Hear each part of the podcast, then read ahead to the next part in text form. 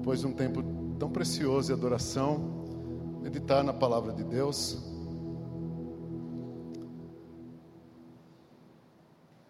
Louvado seja Deus.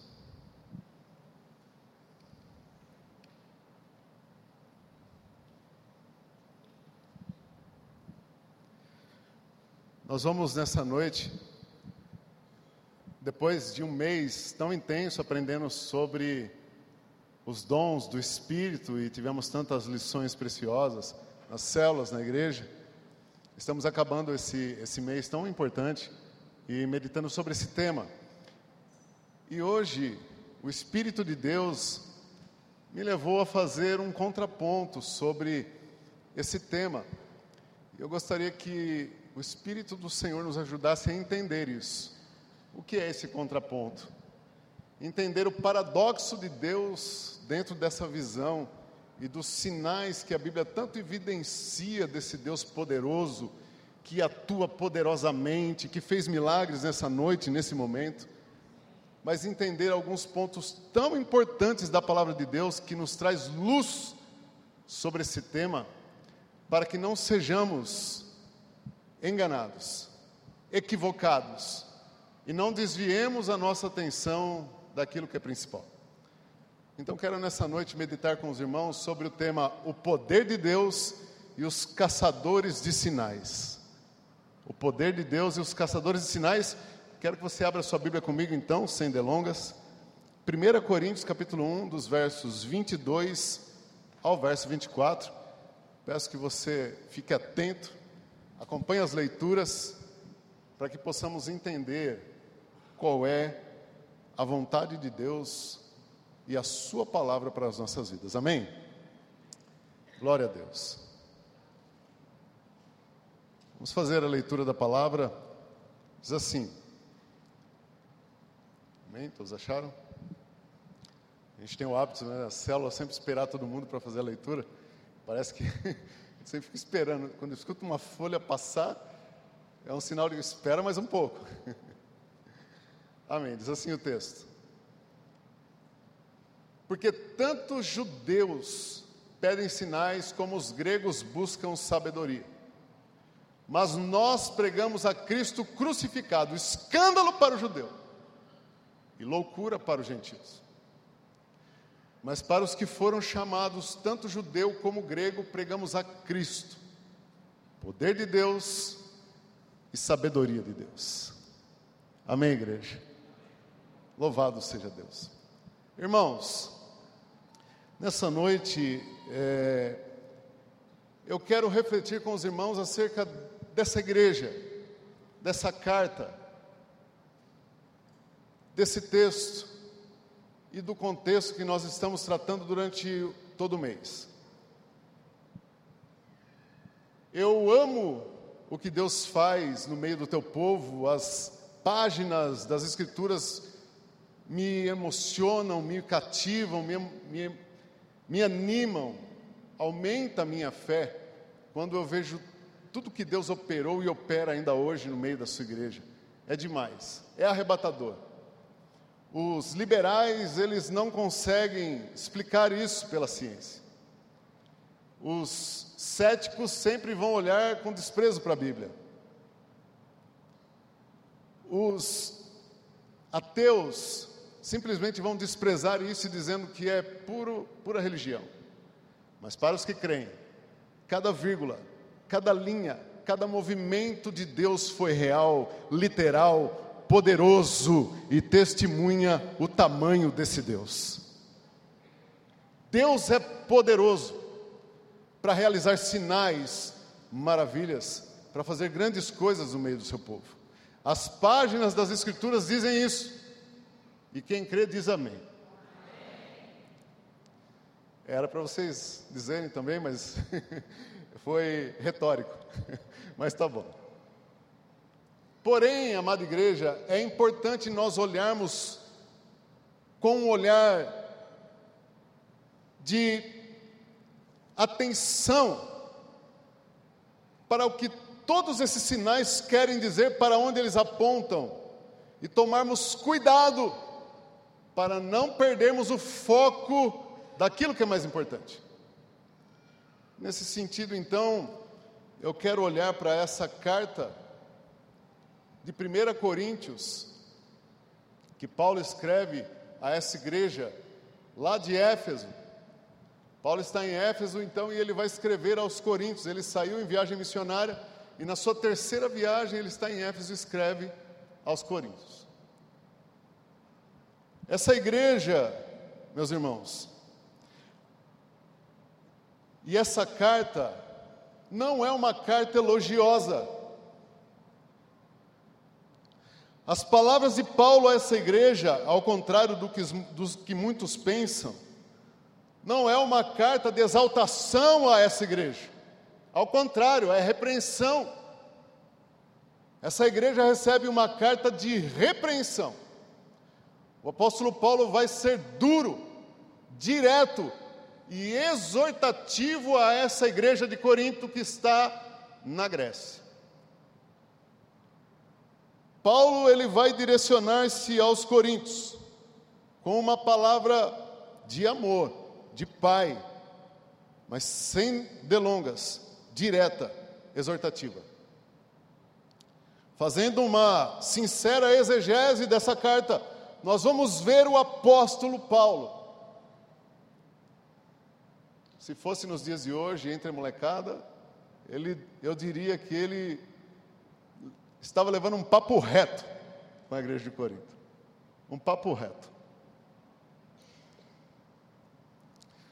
Paulo escreve essa carta para exortar essa igreja tão problemática. Eu acho que ela só perde para os Gálatas, em problemas, em dificuldades que eles estavam vivendo como igreja.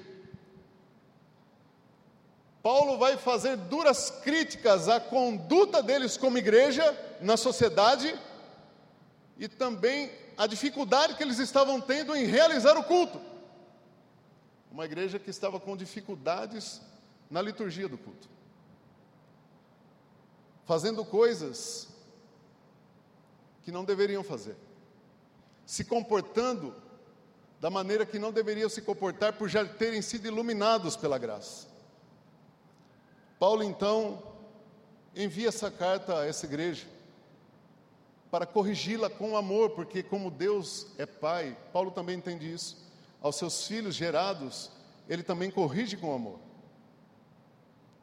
Além de corrigir, Paulo também faz, ele responde uma carta que eles escreveram para ele numa comitiva que foi para Éfeso, para tirar dúvidas acerca de casamento, capítulo 7, tirar dúvidas acerca de sacrifícios e comidas sacrificadas a ídolos, capítulo 8. Mas a carta é meio objetiva, é repreensão. Então eu quero ver com os irmãos do conteúdo dessa carta. Qual é o conteúdo dessa epístola? No capítulo 1, versos 10 e 12 que nós no capítulo que nós acabamos de ler, Paulo vai falar da dificuldade que eles estavam tendo em ser um como igreja, problema de unidade. Diz assim o texto: Rogo-vos, pois, irmãos, deixa eu deixar aqui também, porque se falhar ali eu tenho aqui.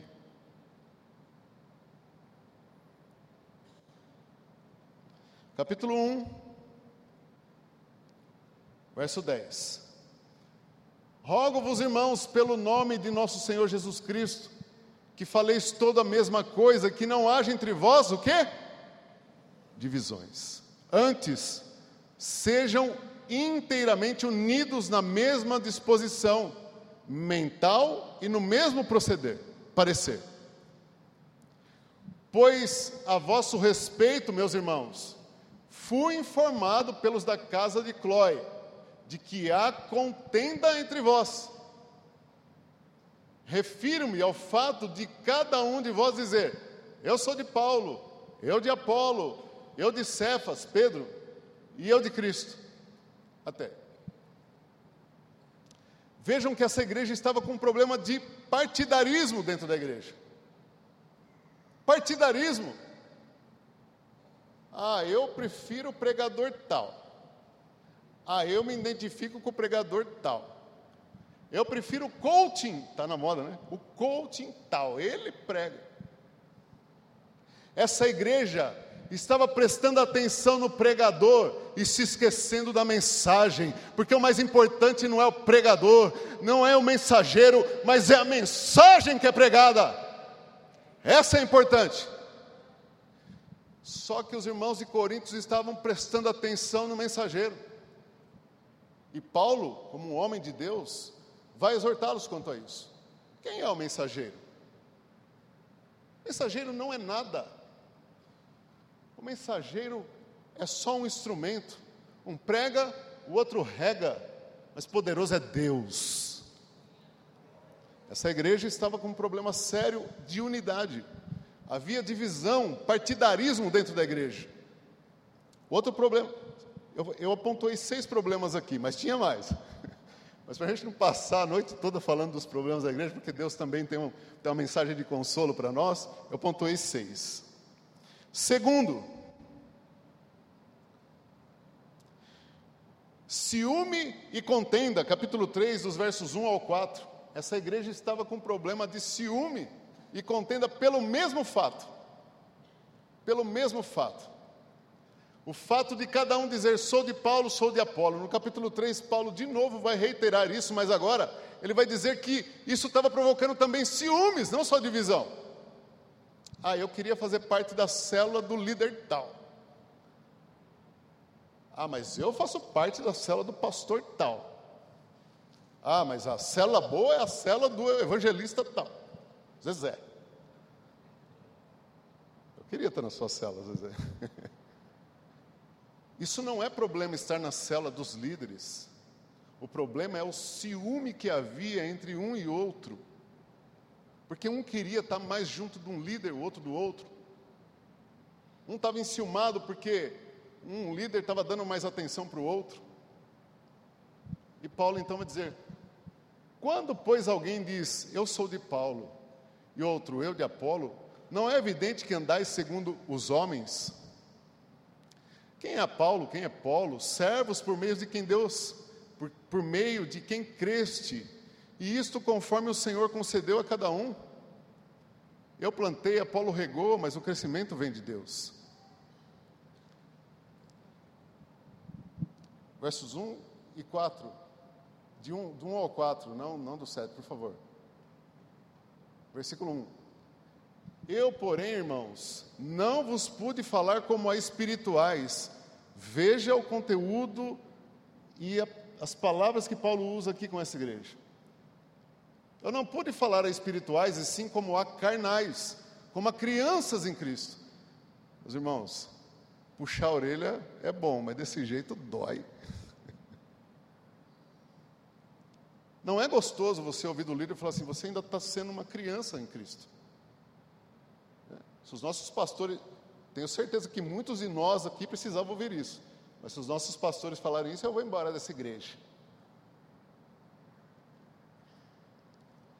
Paulo se dirige a Corinto e fala assim: vocês estão agindo como meninos, como crianças, como carnais, como gente que ainda está no mundo. Próximo. É, leite vos dei a beber, não vos dei alimento sólido, porque ainda não podeis suportá-lo, nem ainda agora podeis, porque ainda sois carnais. 3. Porquanto, havendo entre vós ciúmes, contendas, não é assim que sois carnais e andais segundo o homem? Ciúme e contenda no meio da igreja. Paulo diz que isso é infantilidade, é carnalidade. Veja que nós estamos falando da igreja de Corinto. E essa igreja, meus queridos, ela, ela tem um paradoxo que nós vamos falar sobre isso, mas é, é importante nós entendermos quem é a igreja de Corinto. Para depois nós entendermos a revelação de Deus acerca do que acontecia nela. Terceiro problema que é apontado por Paulo para essa igreja. Está no capítulo 6, versículo 1. E esse problema é interessante. Alguns exegetas, estudiosos da Bíblia, dizem que Corinto é um espelho da igreja de hoje. E nós precisamos prestar atenção nisso.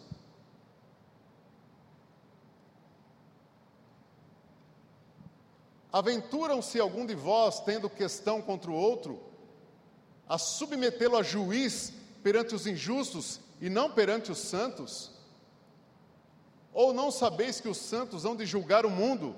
Ora, se o mundo deverá ser julgado por vós, sois acaso indignos de julgar as coisas mínimas? Presta atenção aqui. Um exemplo, vou dar um exemplo bem, bem, bem didático. Os irmãos chegam para o culto, um bate no carro do outro. Os irmãos não conseguem chegar num consenso para ver quem vai pagar o carro do outro. Eles abrem um processo contra o irmão. É isso que Paulo está dizendo aqui. Paulo fala: será que não tem ninguém no meio de vocês que pode resolver isso?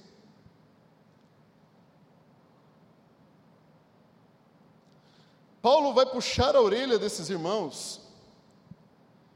No versículo 5, ele vai dizer: Será que não existe nenhum sábio? Para vergonha vos digo: não há porventura nem ao menos um sábio entre vós que possa julgar no meio da irmandade? Será que não existe nenhuma autoridade aqui, e tem, eu sei que tem, que possa resolver essa situação? Tem que ir para o juiz do mundo? Tem que ir perante ímpios, pessoas que não conhecem a nossa fé? Será que precisa disso mesmo? E Paulo vai ser mais duro ainda no verso 7. Ele vai dizer assim: só o existir entre vós demandas já é completa derrota para vós outros. Só de haver a possibilidade de eu não conseguir chegar em consenso com o irmão que bate no meu carro no estacionamento da igreja já é vergonhoso. Depois ele vai dizer mais para frente: ninguém quer sofrer o dano, ninguém quer pagar o preço da misericórdia, do amor, do perdão. Bateu no meu carro, irmão, não esquenta a cabeça. Você tem seguro? Não, eu tenho, fica tranquilo, vamos adorar a Deus. Irmão, você não tem seguro? Não, eu também não tenho. A gente faz uma a gente junta aí uma grana, racha e paga os dois. Fica tranquilo, é só um carro. Nós fazemos parte de um reino celestial, é só um carro. Os coríntios não conseguiam ter essa mente. Eles levavam o irmão no tribunal e arrancavam até a última moeda para poder pagar o prejuízo que ele levou. Essa é a igreja de Corinto. Próximo. Capítulo 11, versículo 17 ao 22. Paulo vai exortar essa igreja. E ele vai falar sobre a dificuldade que eles tinham de cear. Um momento que era para ser alegria no culto do crente, eles estavam com dificuldades para cear. Uma igreja que não conseguia tomar a santa ceia em paz.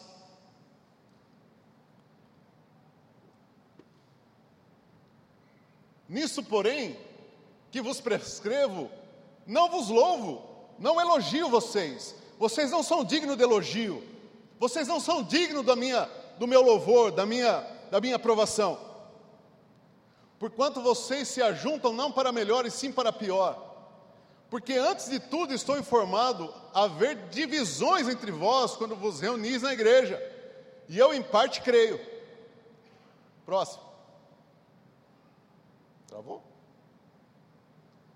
Porque até mesmo importa que haja partida entre vós para que também os aprovados se tornem conhecidos no meio de vocês. Tinha gente lá boa, tinha crente lá, mas tinha muita gente fazendo besteira. O que eles estavam fazendo aqui? Os ricos levavam banquetes para a ceia, vinho, enquanto os mais humildes levavam lá o pãozinho que a gente come na ceia. É lógico, ninguém vem aqui para matar a fome, né, queridos? Mas a igreja de Corinto eles faziam banquetes. Os ricos faziam mesa com a sua família, com seus amigos, e se esbaldavam de comer antecipadamente a ceia. E os mais humildes ficavam lá no cantinho, pão e água. Os ricos se embriagavam de tanto vinho que tomava. E os pobres no pão e na água. Paulo então vai ser duro. Vocês se ajuntam para pior. Paulo vai chegar a dizer, irmãos, no versículo 20, olha o que ele diz no versículo 20 do capítulo 11. Quando, pois, os reunis no mesmo lugar, não é a ceia do Senhor que vocês comem. Vocês estão até tentando fazer. O que vocês estão fazendo é qualquer coisa, menos ceia. Porque isso não é digno de santa ceia. Fazer desse jeito não é santa ceia. Então ele vai colocar em ordem, ele vai dizer assim: o que eu recebi do Senhor eu ensinei para vocês. Mas parece que eles tinham esquecido. E ele repete com todo amor, de um pai que educa o filho. Ele repete como se faz a Santa Ceia. Essa igreja tinha problemas. Capítulo 12, versículo 1, Paulo então vai falar sobre os dons.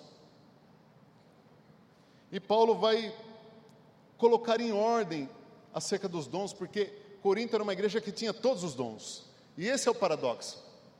Essa é a contradição. Era uma igreja que tinha todos os dons. Paulo vai falar que não faltava nenhum dom para essa igreja. Nenhum. Mas Paulo vai começar a pontuar, e vai ter um, um momento do texto, no capítulo 12, versículo 7,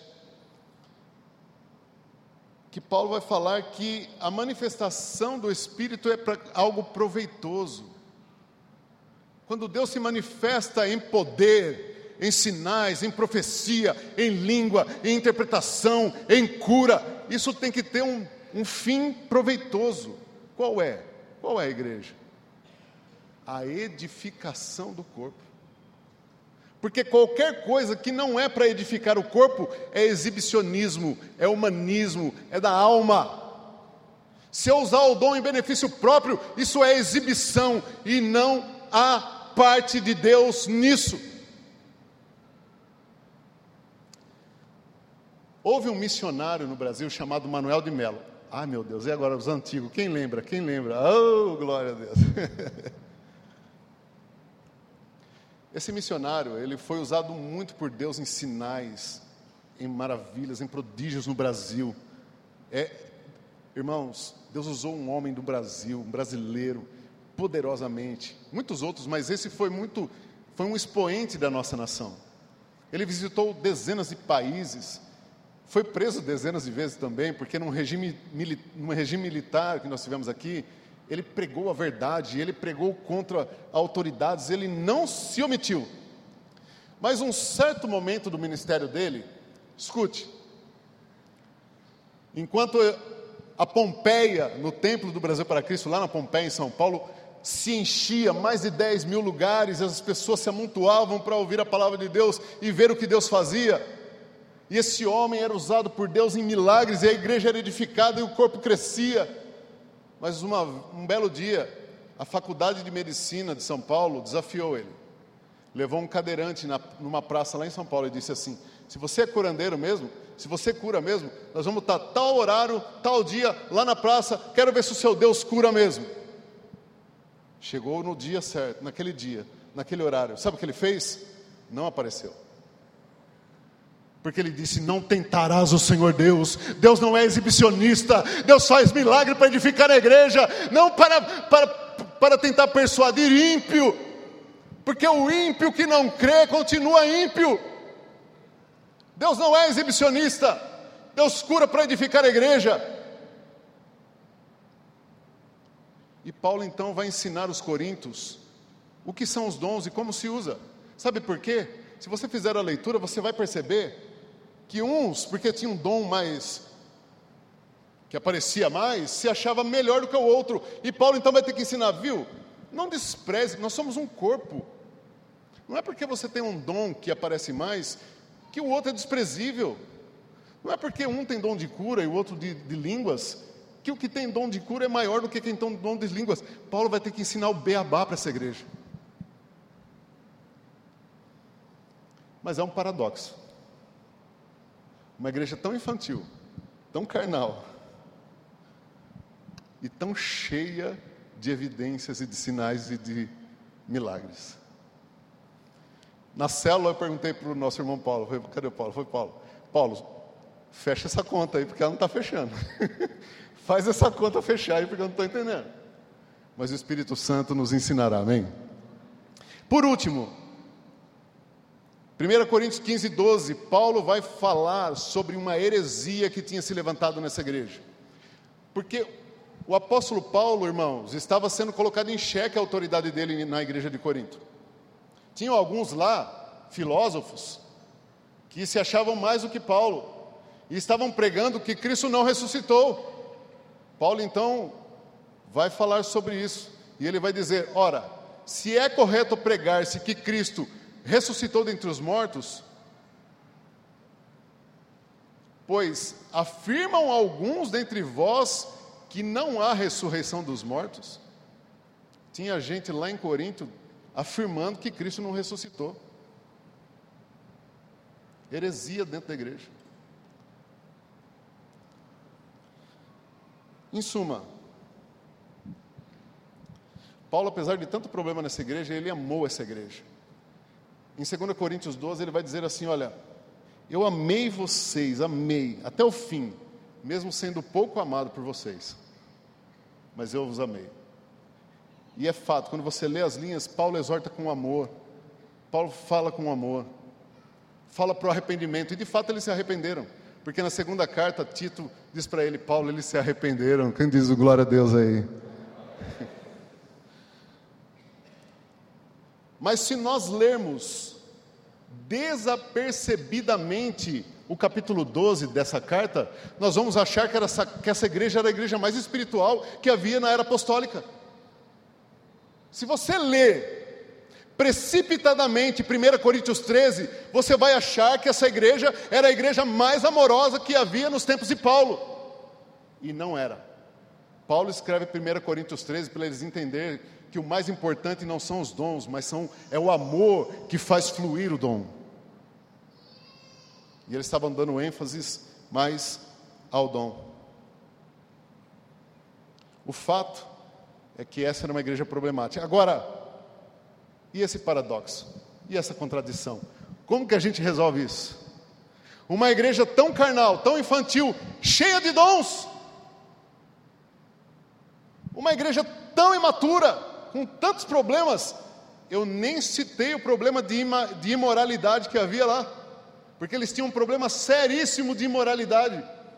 Tudo bem que Corinto, Corinto estava plantada na capital do império. Corinto era na, na capital da colônia, da, daquela região da Caia. Corinto era uma, uma cidade proeminente. Todas as embarcações passavam por ali.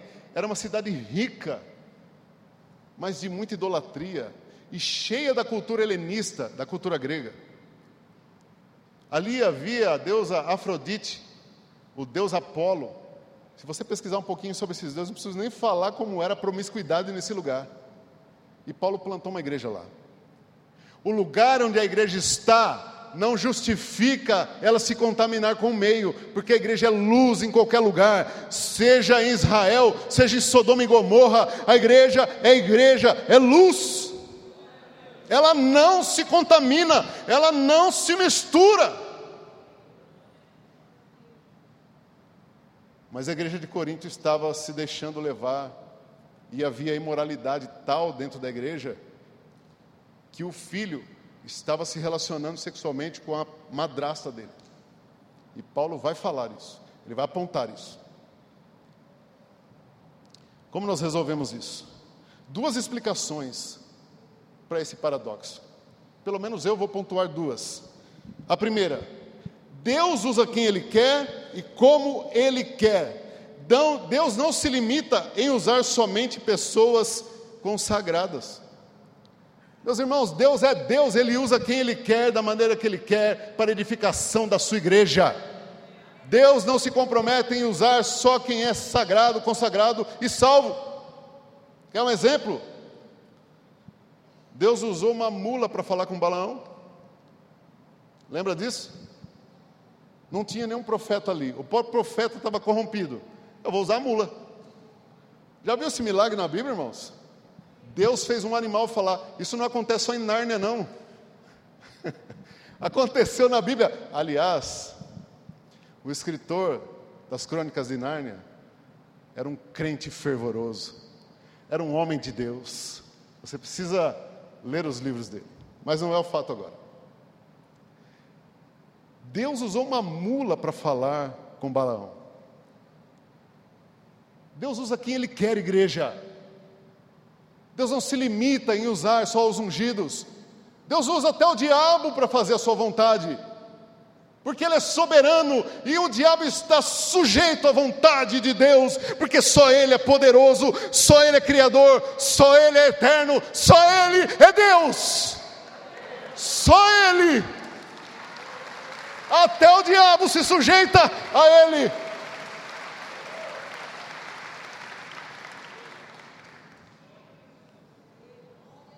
Deus usou um profeta mentiroso.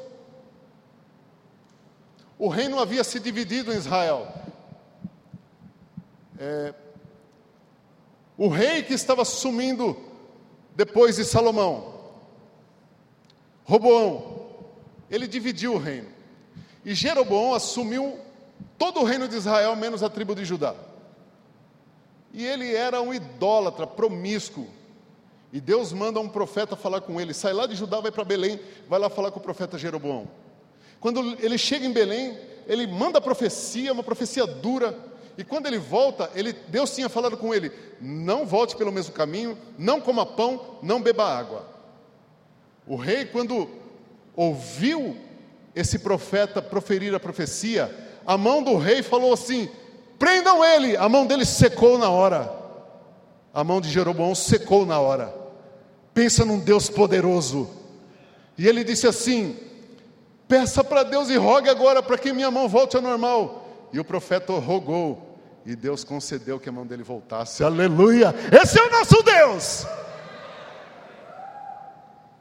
E esse profeta então, ele volta. O rei falou assim: Vamos comer comigo. Senta. Mudou a conversa, né? De mandar prender, vamos tomar café comigo agora. Não, profeta, eu julguei você mal, vamos tomar um café comigo? Aí o profeta fala: Não, eu recebi uma palavra e eu vou voltar, eu não posso comer com você. Deus disse para mim não comer e nem beber nessa terra. E ele volta. Um profeta velho da cidade ficou sabendo que um homem de Deus tinha feito grandes milagres ali. E mandou o moço dele chamar ele. Ele pegou o seu transporte e foi até ele. E quando chegou lá e e conversou com ele e disse assim: Olha, volte comigo, vamos comer pão na minha casa e, e beber comigo. Ele falou: Não posso. Deus me disse para vir aqui entregar a profecia e não voltar pelo mesmo caminho, não comer e nem beber. Ele falou assim: Mas Deus falou comigo também. Eu sou profeta também. E ele disse que você pode vir comigo comer e beber. Aí ele falou: ah, Então tá bom, se Deus falou com você, eu vou. Ele foi. Quando eles estavam comendo, a Bíblia diz que o Espírito de Deus tomou o profeta velho. Ele tinha mentido para esse homem de Deus. Deus não tinha falado com ele, mas naquela hora Deus usou ele. Como é que pode Deus usar um profeta mentiroso? Porque Deus é Deus, Ele usa quem Ele quer, na hora que Ele quer, para falar o que Ele bem entende. O, aquele profeta não deveria ter ouvido outra voz. O que que Paulo fala em Gálatas capítulo 1, versículo 8, igreja. Ainda que um anjo do céu vos anuncie outro evangelho, considere maldito. E tem tanta gente pregando evangelho maldito, pregando evangelho que Jesus não ensinou, mentiroso, assim como esse profeta velho.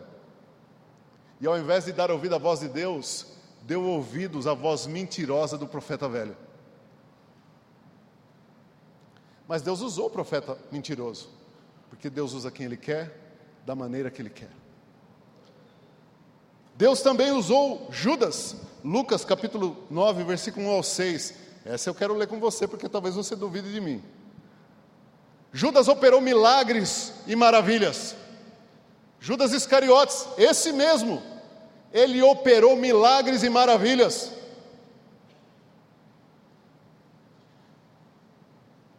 Volta um, por favor, meu querido.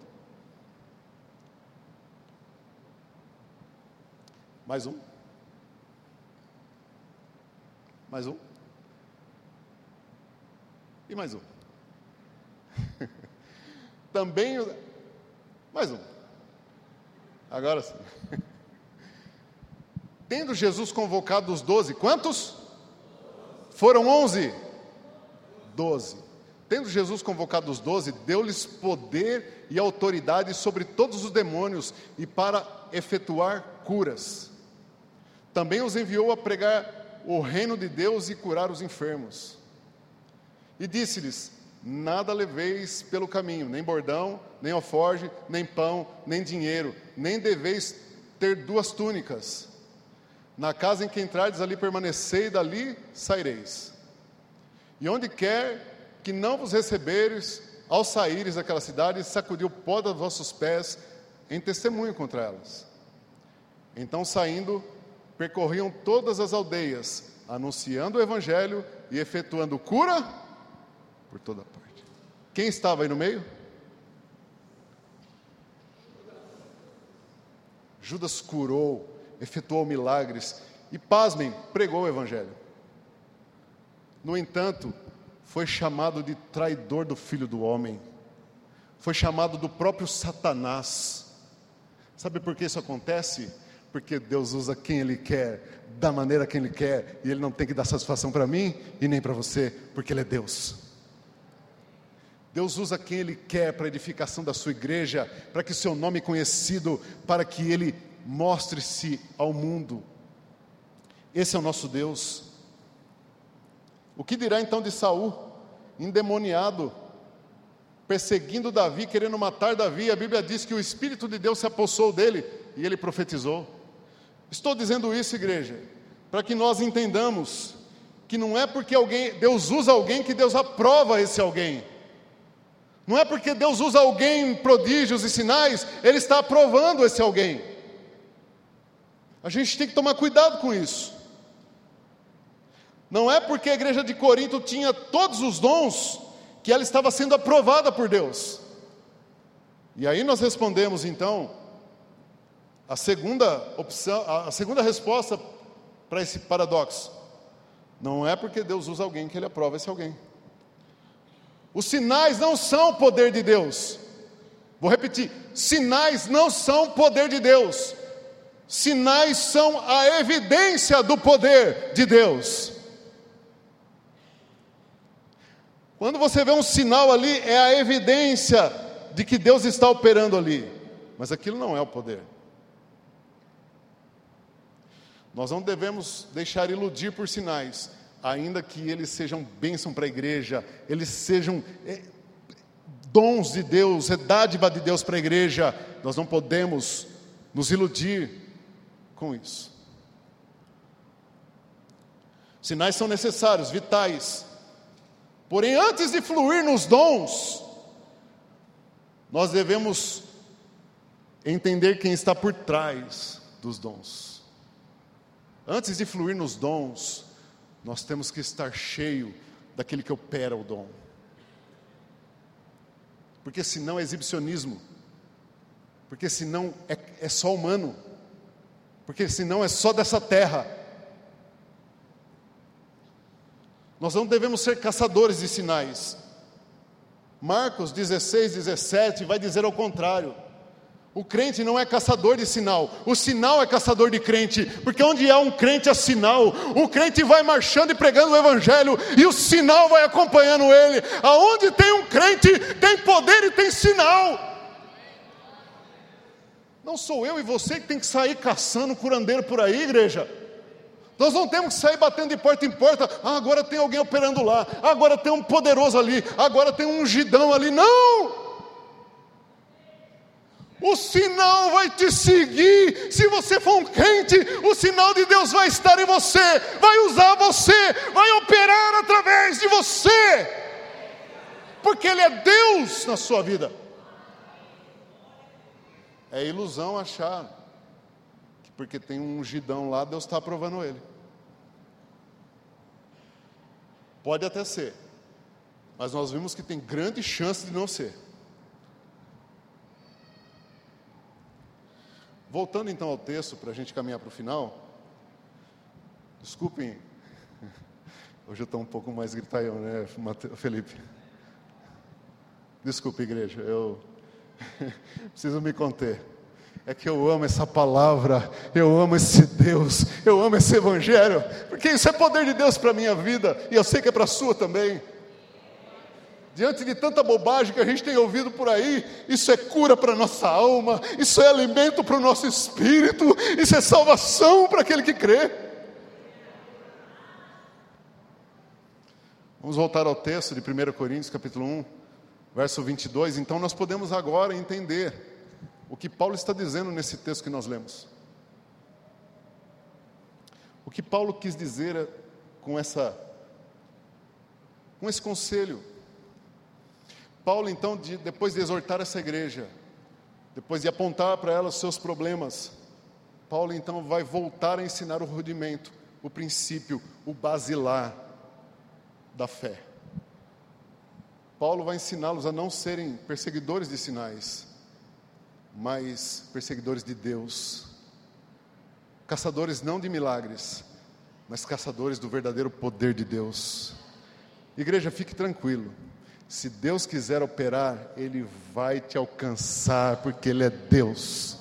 Ele vai curar câncer, Ele vai levantar paralítico, Ele vai abrir olho de cego, e eu não vou precisar ficar fazendo força com isso. Porque se eu tiver que ficar fazendo força humana para isso, que Deus é esse?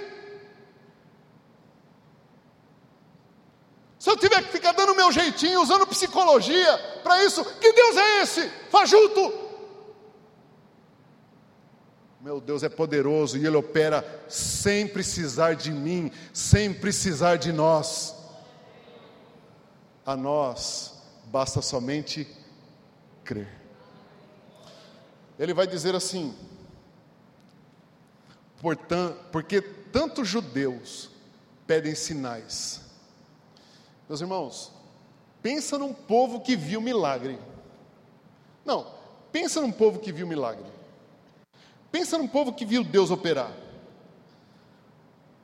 Não existe povo na face da terra que viu tanto milagre como o judeu. Basta você ler as páginas do Antigo Testamento. Eles viram Faraó, o grande e poderoso, o rei do mundo, se prostrar diante das pragas que Moisés operou no Egito. Eles viram o mar vermelho se abrir e eles atravessaram em seco. Água brotou da rocha, coluna de fogo de noite no frio do deserto e nuvem para refrescar o dia no calor intenso. Esse é o nosso Deus, igreja. Se você, você, Deus não vai te livrar do deserto. Se você tiver que passar deserto, você vai passar. Não adianta ficar, ficar profetizando, ai Deus, eu não vou passar o deserto. Se Ele quiser que você passe, você vai passar. Se for para o seu crescimento, para a sua edificação, deserto é bênção. Mas uma coisa eu quero te dizer: no deserto, se fizer calor intenso, Ele vai te dar uma nuvem. Se fizer frio que vai querer te congelar o coração, Ele vai te dar uma coluna de fogo. Você não vai perecer no deserto. No deserto, Deus vai te dar água para beber. Ele vai cuidar de você no deserto. Não se preocupe com o deserto. Deus cuida do seu povo no deserto. Israel passou o deserto e Deus operou milagres na vida deles. Chovia pão no café da manhã, carne no almoço para o jantar. Já viu chover pão? Deus fez chover pão para Israel. Nós ficaríamos a noite inteira aqui falando dos milagres operosos de Deus na vida do povo hebreu. Mas do que serviu isso? Eles trocaram Deus por Baal, Cristo por Barrabás. O povo que viu mais milagre nessa terra trocou Deus por Baal e pediu Barrabás ao invés de Cristo. O que eu quero dizer nessa noite, igreja, que nós não devemos nos iludir com sinais, não podemos nos deixar ludibriar com sinais, porque para nós o que realmente é evidente é Salvador, é curador, é poderoso, é o poder de Deus. Paulo vai dizer assim: os gregos pedem sabedoria. Como eu já disse, Corinto ficava na Grécia, o ventre da filosofia. A Grécia é o ventre da filosofia, conhecido como o, o período de ouro. De lá saiu Sócrates, Platão, Aristóteles e tudo que é, tudo que é do pensamento hoje deve a esses homens toda a ciência, tudo aquilo que se fala dentro do campo da ciência, do conhecimento, foi influenciado por esses homens. No entanto, Paulo vai falar assim: que Deus usa as coisas loucas deste mundo para confundir as sábias, e vai dizer aos coríntios, acostumado com retórica de sabedoria. Os gregos queriam sabedoria, eles queriam entender o evangelho pelo seu intelecto, pelas teorias de Platão. Não batia, é óbvio que não bate. Como é que você vai entender que um homem humilde veio à terra, morreu numa cruz para salvar alguém? Isso não é lógico, e tudo aquilo que não é lógico, para quem é da filosofia, é falácia.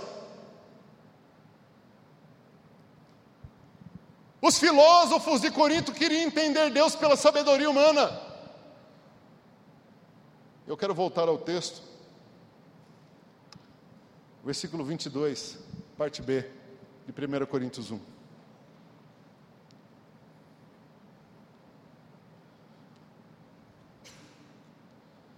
Porque tanto o judeu pede sinal como o grego busca sabedoria, próximo. Mas nós pregamos Cristo crucificado, escândalo para o judeu e loucura para o gentil. Por que, que Cristo é escândalo para o judeu? É interessante nós entendermos isso. Cristo é escândalo para o judeu, porque Cristo, ele priorizava salvar ele priorizava a vida de uma mulher adúltera do que o ódio da lei. A lei mandava matar a mulher adúltera. Cristo optou por não. Cristo optou por absolvê-la. Os judeus o odiavam por isso. Por que é escândalo para o judeu? Porque Cristo, ao invés de priorizar o sábado, a lei do sábado, ele priorizou dar vista para um cego, o amor em detrimento da regra.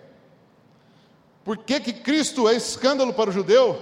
Porque, mesmo sendo mestre e senhor, ele preferiu lavar os pés, preferiu servir a humildade na terra pela honra no céu. Por isso ele é escândalo para o judeu. Por que, que Cristo é loucura para os gentios? Loucura para os gregos, porque não faz sentido alguém morrer para nos libertar. Como é que alguém morre para libertar outra pessoa? Isso não faz sentido.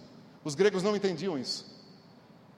É loucura porque o prazer é objeto da, da felicidade e a filosofia busca explicar e mostrar o caminho da felicidade. E o prazer é o caminho da felicidade. Mas Cristo vai nos ensinar que o prazer é o caminho do pecado, da desobediência e da inimizade contra Deus. É loucura para os gregos. Para os gregos isso não fazia sentido, não era lógico. Mas Paulo vai dizer, 1 Coríntios 1, 20 e 21, visto como na sabedoria de Deus o mundo pela sua sabedoria não conheceu a Deus, aprove a Deus salvar o mundo pela loucura da pregação aos que creem. A pregação é loucura. O evangelho é escândalo. Mas o verso 23, então, Paulo vai resumir o poder de Deus, tanto para judeu quanto para grego. E assim nós vamos encerrar. Verso 23 de 1 Coríntios 1, ele diz assim: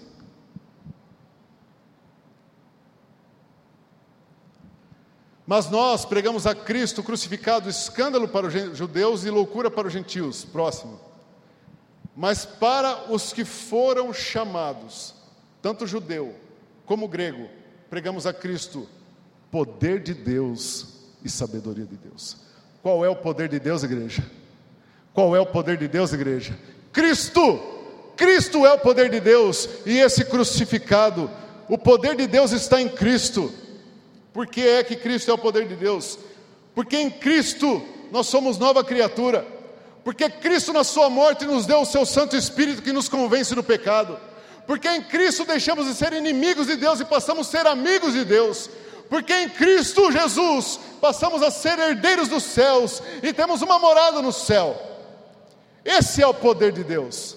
Cristo é o poder de Deus, porque é o único que pode mudar o homem e transformar o homem pelo seu Evangelho. Cristo é poder de Deus. porque Ele é o único que pode nos salvar. Quero ler Mateus 7, 22 e 23. Peço que a igreja se coloque de pé.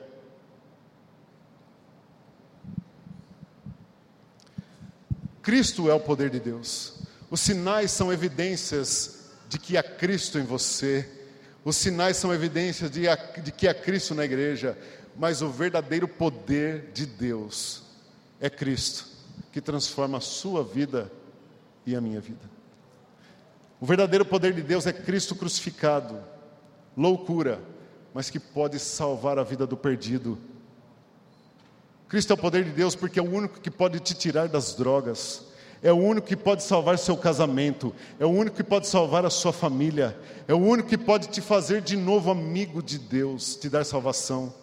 É o único que pode te livrar da condenação eterna.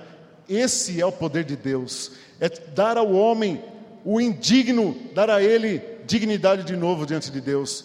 Cristo é o poder de Deus.